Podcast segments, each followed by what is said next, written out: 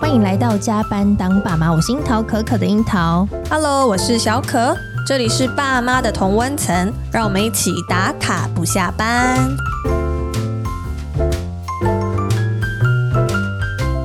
之前有跟大家分享我们的节目从育儿的疑难杂症，然后发展到各种关系议题上面。然后我们在一百一十集的时候有邀请智商心理师石立新来跟我们谈一谈，为什么我们在关系当中会常常越爱越痛，然后卡关。所以也带着大家呢，在关系当中呢，看到你自己的依附状态。然后我们也感谢大家的支持，因为那一集的收听率超级高的，对，没然错后，我们也收到很多 feedback，哦是然后才知道说哦，原来你们有在听我们的节目。对，潜水的人都浮出来了，欸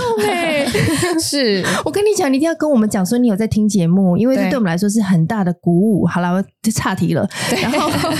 就是反正共鸣很高，嗯然后我觉得很多的听友他们也跟我们说，他们一直在回放。对，嗯就是觉得说好像刚刚那一段没有听得很懂，再来听一次。对所以我想说，大家应该是很希望可以在关系的经营上面找到一些些符合自己的答案。对，所以我们今天又再度重磅邀请到，就是我们的立新心理师登场。对，回放率最高的。对对 对，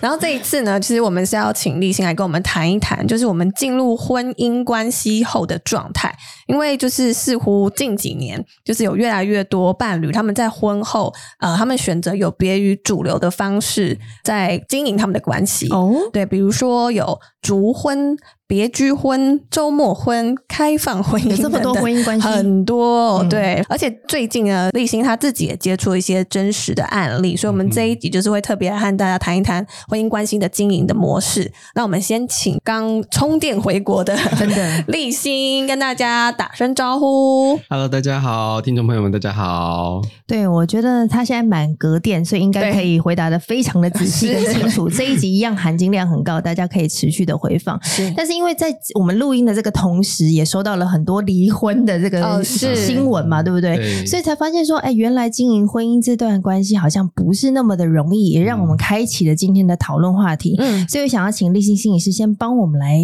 就是分享一下在咨询的现场有哪一些是有别于传统社会价值观的经营模式吗？哇，听到“传统”这个字，我现在有嗯时候都不太敢讲，就什么是传哦统，什么是新式， 因为时代变化实在是太快了。对，因为对我而言，像我们以前在听传统婚姻，大部分就会是诶哎整个大家庭要聚在一起对啊，生活在一起。你说我阿公阿妈对对对，那个年代 还有三合院的几个家族对对有有就有生活在一起的。可是慢慢的，我们好像就开始有小家庭的形式出来嘛，因为大家比较会是两个夫妻带着小孩，我们自己住而已。嗯嗯，那也逐逐渐的会听到说，哇，有一些新的形式会会开始产生，包含说有一些父母真的是面对孩子的教养有太多的理念的不合，，对，所以就会觉得说，你顾好孩子，那我做我平常工作，做我自己的事情，嗯我们可能就周末或者是一个礼拜要几天，我们才会生活在一起，带小朋友出去玩。是嗯，那另外一种形式是，我觉得感觉上好像很多的父母会面对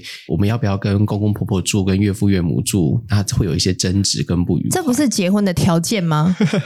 现在好像越来越不会是必要的条件了，大家开始有自己的意识。哦，你是说在那个结婚的前提，就是说我一定不能跟公婆住？对对对是不啊是对对对对对，就是呃，因为原本很多的传统的夫夫妻关系会告诉我们说，我们必须要好像顺着另一半的期待啊、要求啊，比较常听到的的确是跟先生的家人啦。嗯，但有些时候我们也会听到说，因为可能太太的父母的年纪比较大、啊，或者是先生的父母早就离婚了，他们本来就没有联络，是所以也会有先生住进太太家的情况。嗯嗯对，OK，这这也是会听到的。那的确，近几年好像就开始听到说，有一些父母为了，呃比如说关系吵架吵得很凶了，可是又不想要离婚，嗯就进入说好，那我们就分居，嗯好好的当好父母，然后没有办法当好夫妻没关系，哦，对，所以，OK，这个形式我觉得开始有很多元的发展。那也的确听到有一些关系是慢慢的走向好像比较开放式的关系，嗯嗯，那不管是异性恋也好，同性恋的婚姻也好，其实那种多元的弹性的婚姻形态好像越来越丰富。我老公有传给我看一段影片，是公视的纪录片，他也传给我了， 嗯对，然后 他就说他是一妻多夫制，对嗯他跟两个先生在一起共同抚养一个家庭，然后他们还会一起吃饭，然后一起谈天，就说：“哎，嗯你们交往的时候，你们都去哪里啊？”或者是，我真的是超 weird 的，就是那个感觉，我我不不知道该怎么形容，我都会觉得说。难道这样的婚姻形态嗯是感觉越来越多元？就是大家嗯感觉广纳百川，各种形态好像都可以被生接活受的了下去，对不嗯对？是嗯对对，我对们通常都会觉得说，只要当事人他们自己觉得 OK 没就有问好，题对不对？好嗯哦你讲这个也让我想到，因为我我在东京迪士尼的时候，就嗯看到有一个先生带着三个太太，三个太三个太太太太太他们就在同一个地方拍照，然后那三个人哦因为长得其实都很你怎么知道是他太太？因为那三个人长得好像哦， 啊，会不会是姐妹？呃，不是完全一模一样那种，嗯但就是三个哦风风格格很很像像，哦然后他就是跟他们三个人都会抱在一起，哦在拍照的时候就会搂肩啊等 等。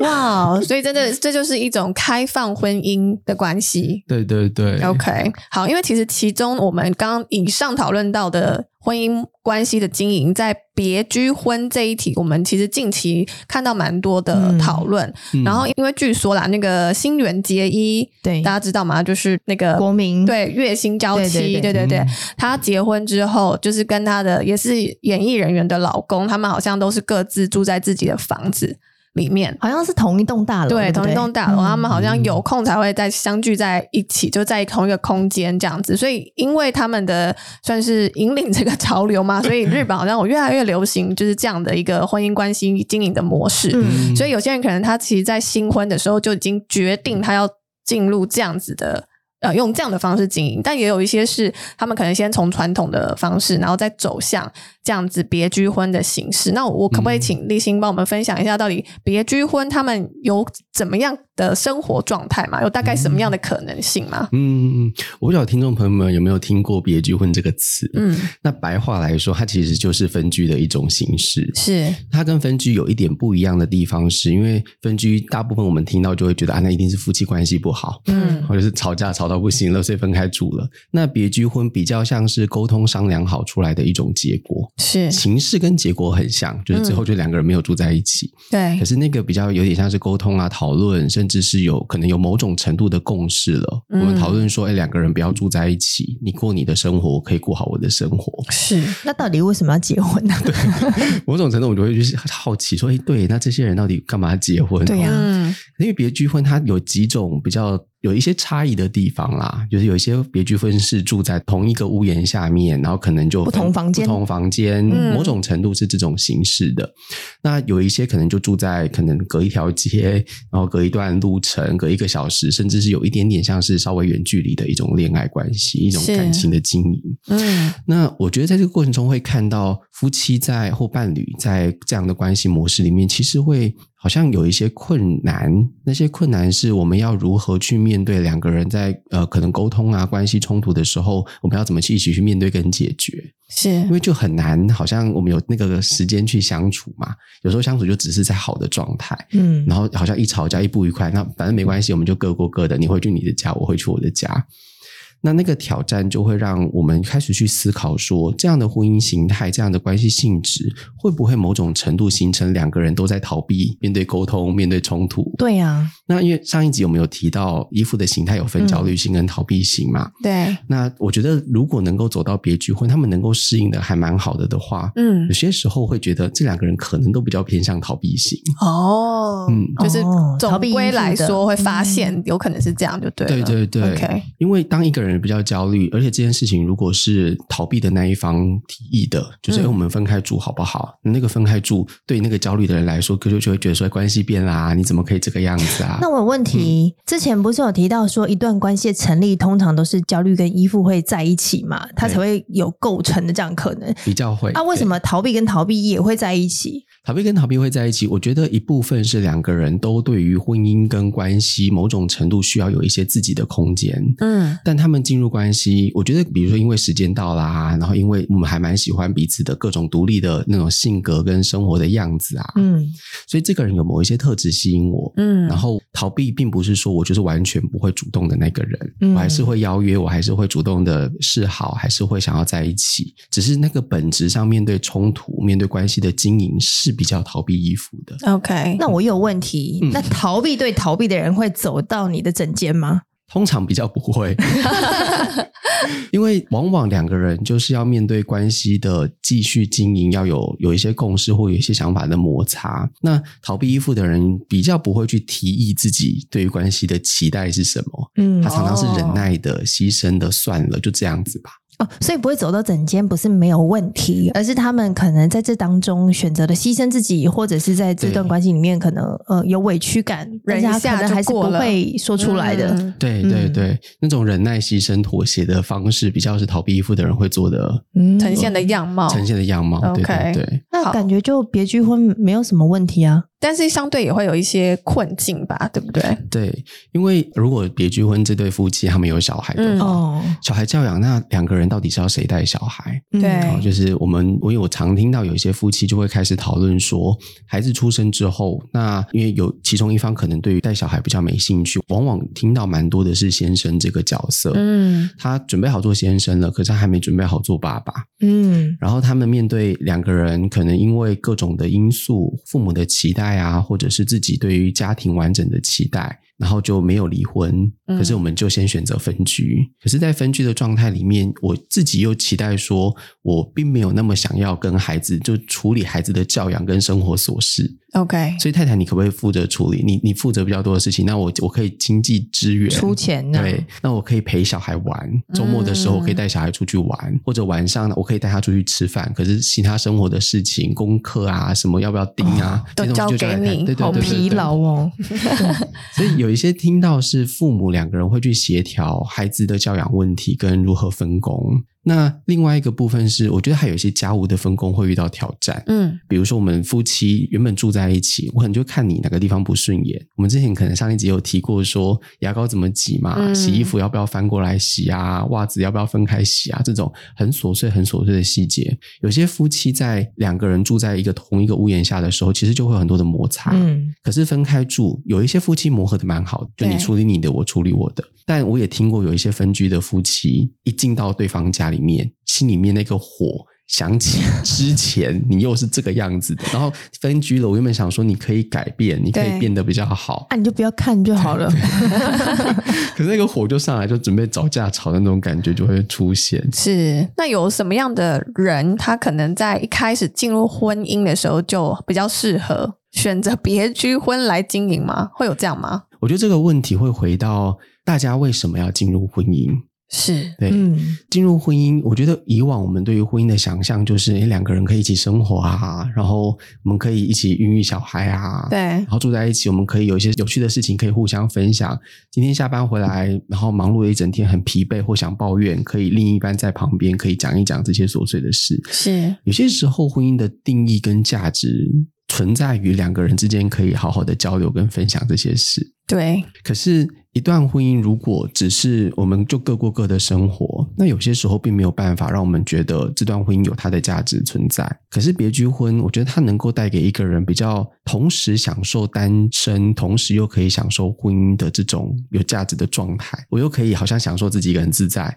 可当我需要有人陪的时候，反正我一个电话，或者是我就到对方家里面就可以得到就了，是可不以了。是？对对对但是对我我会觉得那个情感的束缚嗯是相对弱的，我不知道这会不会可能呃，比如说我之后如如如果我别居婚，然后我外遇，啊，我另外一半也不知道啊。嗯，对啊，就是感觉有很多的生活就是分开、分离开来来独自经营的嘛。对，那我就觉得说，那这样子我们就当一辈子的好伴侣就好啦。为什么一定要就是在那个白纸黑字上 sign？签字对啊，为什么要嗯 sign？、对啊嗯，我觉得你提的这个概念很好，是因为会回到每一个人对于婚姻跟感情他们的定义是什么。哦，有一些关系，他们是需要有一个承诺的关系，让自己心安的。嗯，是有那个签字，嗯有那一纸证书，是让我知道说、o k 这个人是某种形式的承诺，我们的婚姻是一夫一妻啊，或者是我们是进入一段关系哦的， OK，就不代表这个未来就不会有外遇或劈腿的事情啊。嗯嗯嗯哈但在那个当下，他是感觉安心感的。对对对嗯，它它就是一个好像可以让我们选择的一个方式。那的确也有些人选择说，我们就好好的当伴侣，我们也不用进入婚姻，我们不用为了签那个字，然后搞一个我们结婚之后要分居的状态。对啊呀，所以，这是每个人不同的选择。嗯有些人就需要那一个心安跟证明。你知道我现在身边三五 plus 之后， 身边然后除了结婚以外，还会一直收到离婚的讯息。，嗯，是啊 然后我就在想说，我我每次收到这样离婚的讯息的时候，我都会觉得我们的关系到底当初为什么要结婚？就是嗯结婚，难道就是有些人当然可以维持的很好，维持的很久，或者是说，即便这段关系的结束，他们也可以。嗯，相处的融洽的，呃，和平的分开。像张宇最近不是说他就是 Chapter Two 嘛，嗯就是他展开了他跟他先生的一个新的一个 Chapter。那我就觉得说，那到底在婚姻走进婚姻之前，有没有一些先辈的 list，让我嗯们 去检视自己说，那到底是不是适合走进婚姻的啊、我觉得我也听过有些人问过我这个问 题，嗯，对，因为的确，就身边好多人听到，因为我在做伴侣咨商嘛，然后很多人就会关心说，哎，这样子就是你到底会不会想结婚？嗯我听一听，真的也觉得说，哇，你是不是这个怕了好难哦，好痛苦 哦，好多的辛苦。 我们水深火热呢。对对对，有 这种感觉，哦，很真的很不容易。那其实我有一个概念是，我们真的在婚姻里面，在关系里面，我们要保持很多很大很大的弹性。嗯，这个弹性是一个很大的概念，我来谈谈这个弹性是为什么我们需要。好，这个弹性里面包含着。我会不会在关系里面只坚持有我自己的想法？嗯有些人就是，诶，我的价值观是不会被动摇的，所以你说什么，你做什么，那不关我的事情，你爱怎么做怎么做。可是，在关系里面，其实常常我们需要一点点的妥协，或者是去通融、包容对方跟你不一样，嗯是或者尊重对方跟你不一样。这个尊重听起来很简单，可是，在关系里面要做到尊重非常的难。嗯因为你看，大致各种政治倾向，然后那个宗教的仪式，我们甚至连结婚要哪一种宗教的仪嗯式来办理，然后小至各种生活的习惯、卫生习惯，对然后生活的模式，都可以有吵架的 点。真的，就对啊，所以我们能不能带着一个尊重的，或试着去了解为什么对方有这个坚持？嗯这是一个非常可需是要思考通常会有这样的坚持，就可能他原生家庭，他就对于这件事情很有很大的固着啊。嗯，对，所以有时候你也会觉得说比较难改变，然后你就会觉得说啊，为什么改变都是我？对嗯对，所以这个就是回到那个到底有没有意义跟价值？嗯嗯，就这个关系，除了这一个面向，你会为他牺牲跟调整，因为他真的就是这么的固着在某一个面向嗯上。嗯当然，如果他每一个面向都这么固着，你就要思考这个婚姻到底要不要走下去。 哎、那我就想说， 那你嗯交往的时候应该就有发现了啊。对啊， 对，哎，但有很多人都说，哎，交往的时候他就没有他都没这样有这啊样，子对哦，对啊，我也很常听到这句话，对对对为什么？我也不知道，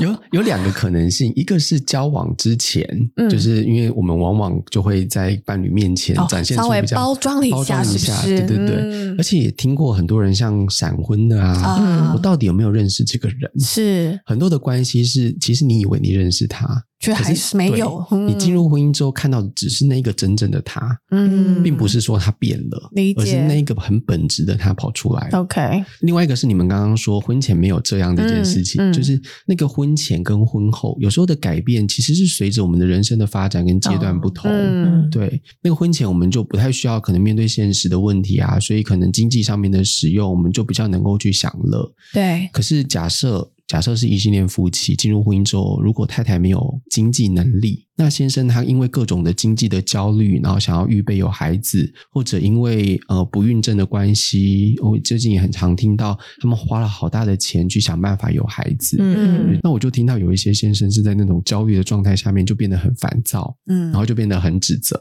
嗯，就是那你这个钱你干嘛那样用？那你真的有必要这？就是原本这些东西是不会在不婚会姻跑之前出发来生的嗯对对对。所以那种婚前是这样，婚后是这样，有时候还真的不见得是改变，是因为生活的心态、关系的阶段，对，还有这个人你到底是不是认识真正的他，是会有差别。哇，哎哎、你知道我最近看那个。 Facebook 的短影音啊，嗯然后现在 Facebook 的短影音是不是有很多中国的短影音？嗯然后他们很爱讲家庭生活。 哦，是哦，对，很好笑哦。嗯当然，我们看到别人的视线，就是你可能会自嗯己有反思，可是我觉得这中间的 gap 没有这么近快。对对对嗯对对。对，我觉得一部分是觉察，就是嗯我觉得这很多人这一步就做不到了。嗯，我要先有觉察，说我知道我原来我做这些事情会让别人不舒服，那这个会取决于我们有没有同理心， 对啊，我们有对我们有没有这份理解力。我其实发现很多人的原生家庭并没有这一块，嗯，我们早从小到大，好像我没有办法长出一个对人的同理，这可能来自于我们父母跟我们相处的状态跟模式是这个样子的。是，所以我们并没有办法在跟父母的相处里面长出这份同理心。那回过头来，这个缺失就在你生命中成为一个缺憾。嗯那你在面对你的伴侣啊、你的关系，甚至职场上面，我们也很难长出这份同理心。那少了这一块，我们就很难有那个觉察力。那少了觉察力，我们就很难再做后面的改变。对啊，哦，所以很难有觉察，是因为我们少了同理。对，因为他可能他跟我们看到同样的情境，可他没有办法连接到这些感受。对啊，我也是觉得是这样。 对那相对你也没办法。觉察自己啊，因为对自己也没有同理啊。连接的条件对对你也不能同理认同自己说，在做某些事情的时候，我的确有脆弱，我的确也有做嗯得很好的地方。对这个讲的很嗯好、我们没有对自己有一份理解，甚至是对自己的接纳。嗯我觉得“接纳”这个词在自己对自己上面是很重要的。嗯就是我我能不能生气，我能不能脆弱，我能不能在面前表达，其实我做错事情了。嗯我可以道歉，当我没有办法接纳我其实有做不好的时候，对我就会呈现出一个很防备的样子。嗯然后面对我明明觉得自己有错了，我就要假装说，或者是我要为了那种面硬子，硬掰一个理由，对就说硬掰一个理由没有啦，这样嗯子。才不是这个样子嘞。嗯然后明明就是你先怎么样，我才怎么样，那那种就变成后续的争论跟吵架就会出现。但我有一个感觉是，那是不是他真的很接纳了他自己，他也理解他自己是喜欢什么样的状态，嗯，什么样的关系的状态，所以他选择了别居婚，会不嗯会是这种套路啊？诶，我觉得这个的确有某一些情境下面会听到有些人是这样子的。嗯呃，我觉得这样子的形态是比较好的别居婚决定。哦，OK，因为如果你只是觉得我们刚刚前面提到说你是逃避关系，然后逃避冲突、嗯逃避沟通而选择别居婚的话，是那其实这个关系还是走得很辛苦。因为你终究还是会遇到那个问题的。对对对，嗯然后只是在累积嘛，比如说是对方的不满只是在累积，那到最后有可能，比如说嗯，别居婚到最后就外遇啊，嗯别居婚到最后就只是走向关系的结束。嗯，是，别居婚有另外一个很重要的概念是，像刚刚你说的，我们在面对两个人之间能不能有一个协调？嗯我可以跟你讨论，我可以跟你沟通，我可以跟你商量说，诶哎最近我们发生了什么事情，是，然后去找到我们关系现在出现的冲突点可能在哪里。嗯嗯，是，那如果我要进行一个别居婚的讨论，嗯那个起手式要怎么样来进行？ 其实这个没有一个标准答案。嗯那我可以有一个建议啦，哈，就是这个能够去回到你们关系里面，你觉得这到底适不适合？就你自己先想一想，你自己先想一想，你觉得这适不适合？可是一定会有一个例子，就是说，嗯，这可以，嗯，这个不行，这可以，某就些是不同面向对啊，上一定的会不断的左右啊。嗯嗯，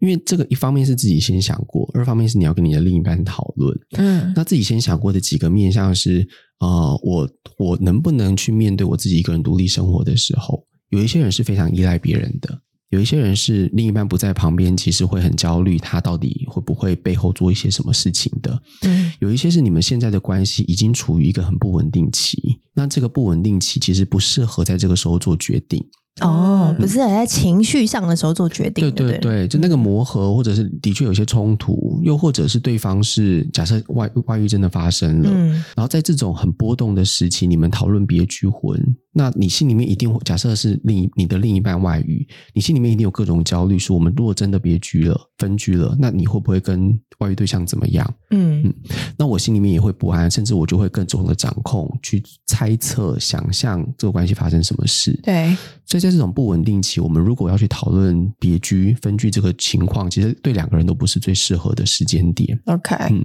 那回过头来，你的另一半适不适合？因为我刚刚说我们自己有一个 list 可以自己检测一下，可是另一半适不适合是，呃，这个人他在面对沟通协调的时候，需要讨论事情的时候，是不是已经很习惯嗯自己一个人躲起来，嗯然后已经很习惯呃自己压抑、忍耐，或者是已经很习惯逃避了？如果是这样子，那只是一个加深你们沟通的模式，嗯，就是冲突没有解决，那只是用他的方式，你配合他用他的方式去分居。对，那如果他是这样的模式，回过头来是我没有办法去确认我下一次我到底有哪一些时间点可以跟他讨论我们两个之间的关系。所以别居婚姻有一个重要的点是，我们还是需要有一些共同共的识时间点嗯来去讨论一下现在关系的近况，然后我们两个人现在好不好，然后现在目前的模式彼此能不能适应，跟觉得好不好？嗯，我有问题，好，因为别结婚是爸妈之间的关系嘛，那对如果是小孩呢，会不会对小孩产生什么样的影响？或者是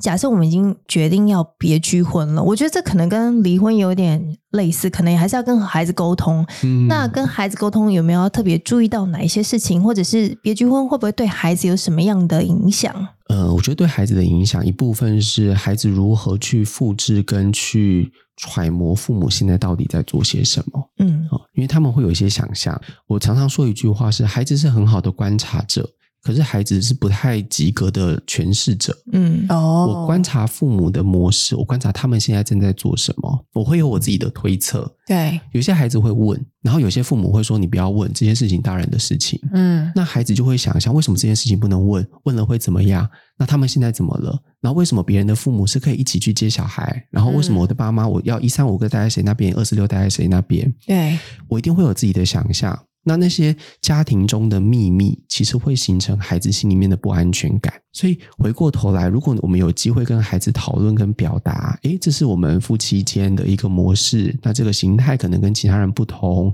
那我们其实一样爱你，我们其实会用不同的方式跟你相处。我觉得有一些沟通跟表达是孩子的年龄，哦，嗯有些就是比较童言童语的方式去让他知道，嗯嗯对有一些比较成熟的青少年了，我们也可以用比较大人的方式去跟他讨论，嗯诶这是我们共同的决定。是，那另外一个很重要的事情，是因为这听起来已经不是夫妻的决定了，孩子的意愿其实也重要，嗯嗯所以我们能不能把孩子的意见纳入做一个考量点？是，一样是随着孩子的年纪大小，我们会去参照的程度会不同。嗯孩子年纪越小，我们可能就比较是父母决定，让孩子知道，然后让告诉他说哎有没有什么限制啊等等的。嗯可是孩子如果是青少年了，或者他已经比较懂事了，那我们能够去了解孩子对于这个事情的想法，他可能也可以参与讨论，嗯他也可以参与某一个部分的决定。嗯哎，那我可以回来问说，那如果说你真的发现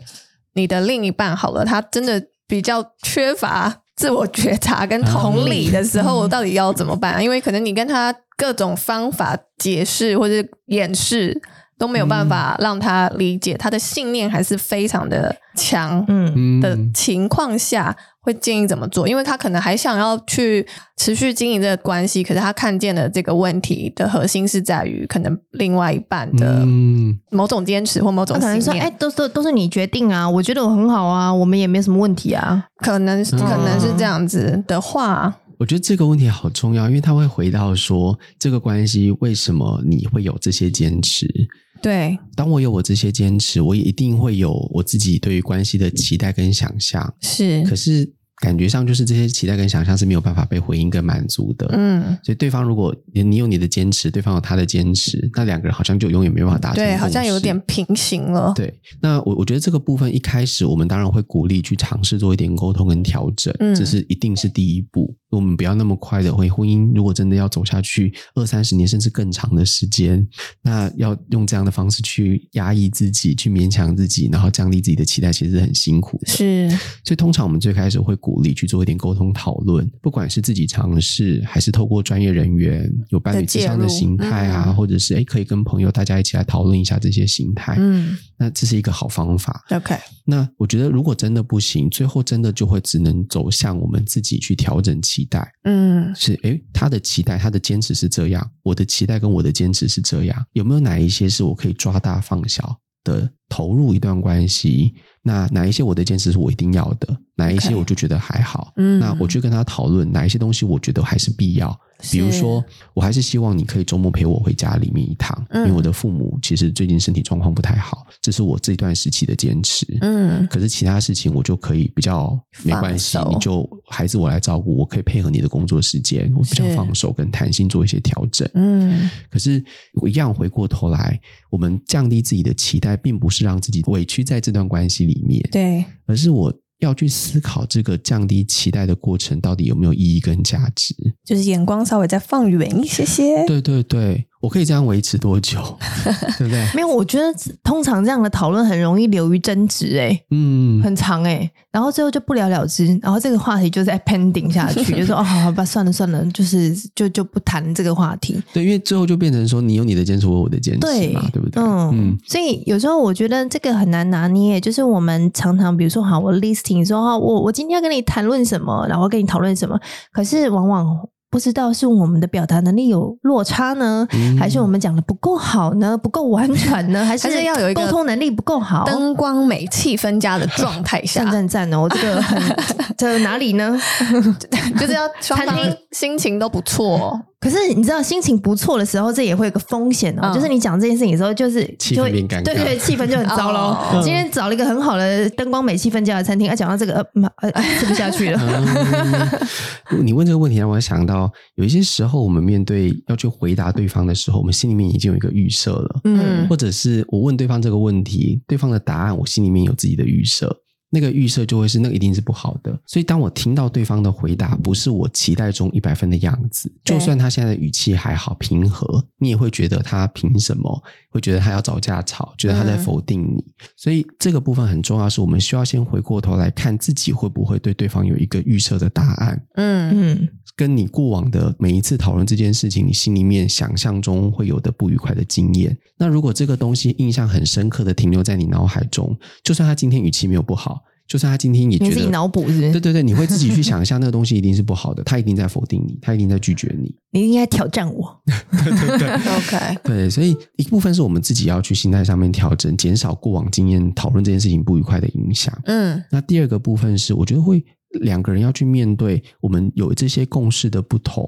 其实最简单的，我们两个人如何各退一步。当你有你的坚持，我有我的坚持，永远都 match 不上的时候，我会感觉不到你会为了我做一点点调整。那个感觉很微妙哦，是嗯如果你可以为我做一点点牺牲跟调整，我都会觉得好。那我的付出跟我的忍耐值得一点点。是会哦，嗯对啊，嗯，但是就是他要先看到对我们需要什么，对对，然后这有时候会沦为一个到底会比较谁付出的比较多，或谁先要做出那个调整。 嗯我心里面就觉得说，你没有为我做那个调整，我才不要嘞。嗯嗯所以有时候是我们需要去明白跟理解，甚至跟对方沟通，说我其实试着在哪个地方让步了，或者我试着在哪个地方做一些牺牲了。那能不能你也留意，我其实为了你在做这些调整，那我也希望你可以为了我做哪一个部分的妥协。嗯，其实就是好在好好的沟通啊，你要好好的说出这些，其实我觉得要看沟通的方式有千百种嘛，嗯然后像我跟我先生在有一些争执的时候，我们蛮常是用来沟通的，嗯就是我先打出说，我觉得这件事情，我觉得哪里有不妥，文字上的对对文字上的，那他可能不会立即性的回我。嗯然后他可能 maybe 消化化一下个两三天之后再跟我说，或者是说隔天他再跟我讲这件事情他是怎么想的，他对想要他想要做什么事情，他想要讨论什么，嗯，对，可是那当下我有情绪啊，就是嗯像我会说我们一三五二四六这样陪小孩，是因为他很长，他很喜欢利用晚上的时间去做他可能无论是工作上面的讨论啊，或者是就觉得说哦很多时候，那为什么变成陪小孩是我的我的责任吗？这孩子是我的吗？他姓、嗯他姓王吗？ 脑补了，脑 补了，对，无限上纲有没有？对然后就你知道，虽然说陪小孩，我也是觉得说，嗯、没什么，就是他是我的孩子嘛。可对是这这过程当中，你就会自己当然就会脑补了很多心情啊，对然后很多的后面的 murmur 在里面。对对然后后来我就先跟他讨论了一下，就是我觉得这样的状态，因为我儿子会常常问我说：“那爸爸可以陪我睡觉吗？”嗯，对，那变成是这个不是我要求你的、啊，是孩子他也希望你可以陪伴啊。嗯所以我就拿这件事情来跟他讨论。后来他也有微调啦，当然就是微调之后，我们当然就是在这件事情上就没有那么大的争执，就变成说嗯哦，他可以尽量呃，比如说，即便他出去了，那他可能可以早一点回来，或者是他出去了的频率可能是就是我们说好的调整一下对间隔的。嗯因为我是说，我也很希望有我自己晚上的 me time 啊。即便说嗯我虽然陪他，可是哦，有一天，然后他就说：“哦，怎么这么多事情啊？嗯你怎么那么多事情？”啊他就对小孩说：“ ，OK，我就说，如果你不在，我要做的就是这么多事情。嗯，对，然后他陪个一两次之后，他能够有所明白。嗯对，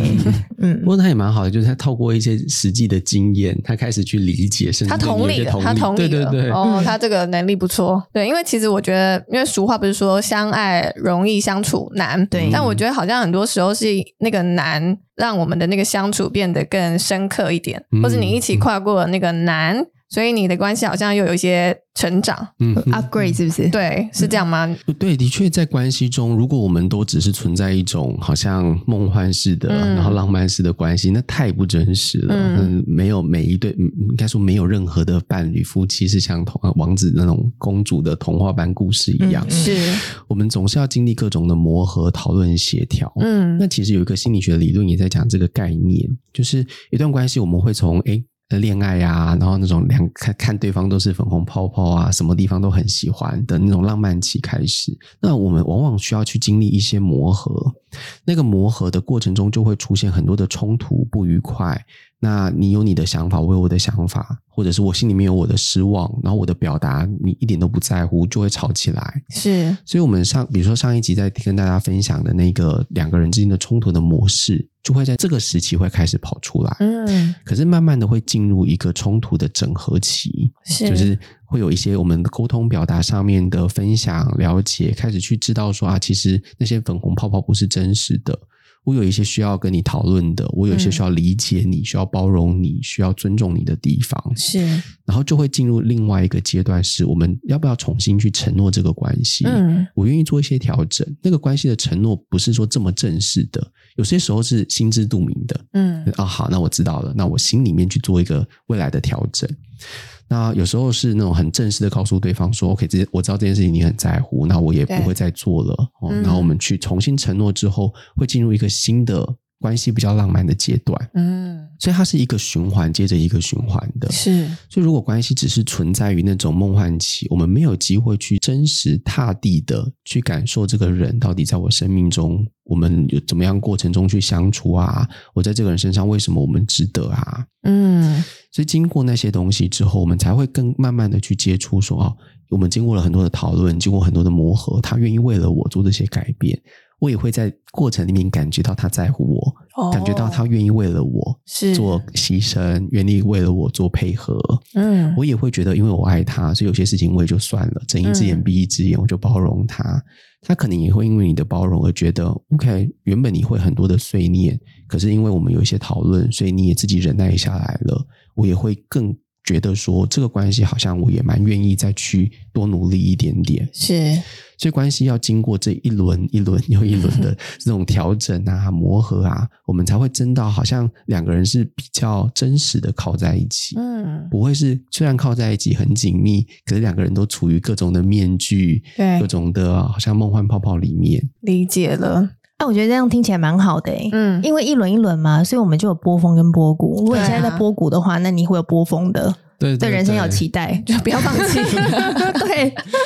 好，感谢今天立新带我们从别居婚，然后再一路探讨到一些婚姻关系上的看见，或是经营的小方法啦，嗯或是自己自我的觉察这样子。那呃，因为我觉得我们好像通常啊，都是在还不是那么了解自己的状态下，或是还不是那么了解关系的状态下，就已经进入了一段关系当对中。然嗯后或甚至说你就已经承诺了一个婚姻关系，那你就好像是在一边走，然后一边学习关系的经营，然后同时又一边认识自己，嗯 就是这是一段过程嘛，一段历程。但你可能在那个当中，你又会比较顿悟了一些什么，或是解开了一些你自己的。不同的解锁一些不同的功能嘛，技能就是你好像又理解了我为什么我会在这段关系里面，然后我跟你是怎么样的一个关系，嗯哼那我觉得，就像刚刚立行有提到，就是如果在关系当中没有那么一点弹性来理解自己或理解对方的时候，这个关系其实是很难一直往下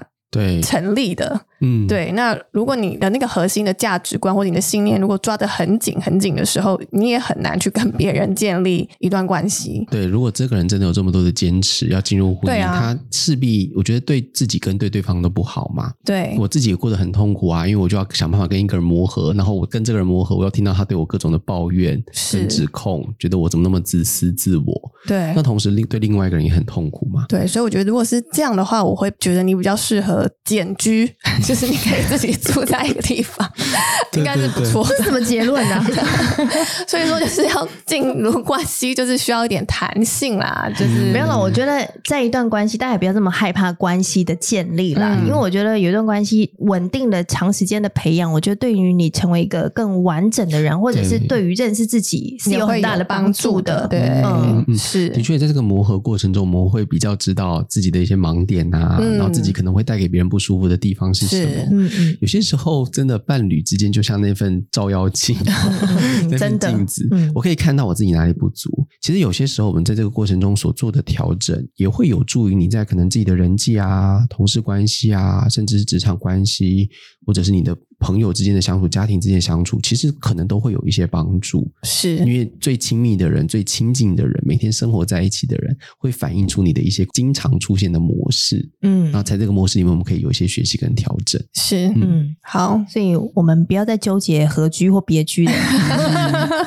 好的， 反正是经营一段关系才是最重要的。对，然后如果真的你嗯们选择要进入别居婚，然后就是分居的状态去经营你的婚姻，就真的最重要的，并不是说两个人都在逃避沟通，嗯是最重要最重要的一件事。回过头来，我们真的需要有一些时间挪出来，去商量这到底对我们的关系好不好。那嗯这样是有加分的，还是其实负分比加分多？然后，如果你们有孩子，其实孩子的影响程度，我们也要把它一起纳入来考嗯量。这是我觉得今天还蛮重要的几个点。是嗯那今天谢谢立新，你有没有什么要工商服务的？就是我上次有跟大家分享我的书，那我觉得这本书其实有在面对我们关系中的冲突跟沟通协调上面该怎么样去做处理，有几个我觉得很核心的方法可以带给大家。嗯，那书的书名就叫做《越爱越痛》，我们的关系出了什么错？所以如果有兴趣的、啊，好奇一段关系要怎么经营，然后不要走向一开始就是两个人都在逃避沟通，嗯或者两个人都在那种很冲突激烈的情况下面，或许里面有一些方法可以带给你们一些收获。嗯，好好，嗯大家买起来，是各大书店都有在卖。 对，哦有谢有谢大有，家，对对对，那今天也谢谢立新心理师，谢谢对，那我们想听正在收听的你，有没有什么想要跟我们分享的，或者是想听想聊的议题呢？都欢迎留言或私讯给我们。那一样的哦，因为我们现在有做了官网了嘛，哈，然后还有升级的设备了哦，所以呢，也希望大家对我们好节目的支持哦。咖啡赞助呢，也持续的在我们的资讯栏跟大家招手，欢迎大家用咖啡的金额来支持我们做好节目。那如果你是用 Apple 或 Spotify 收听的，帮我们按下订阅钮，还有五星评价。那我们就下回见喽，宝贝们，爸妈下班喽拜拜拜拜。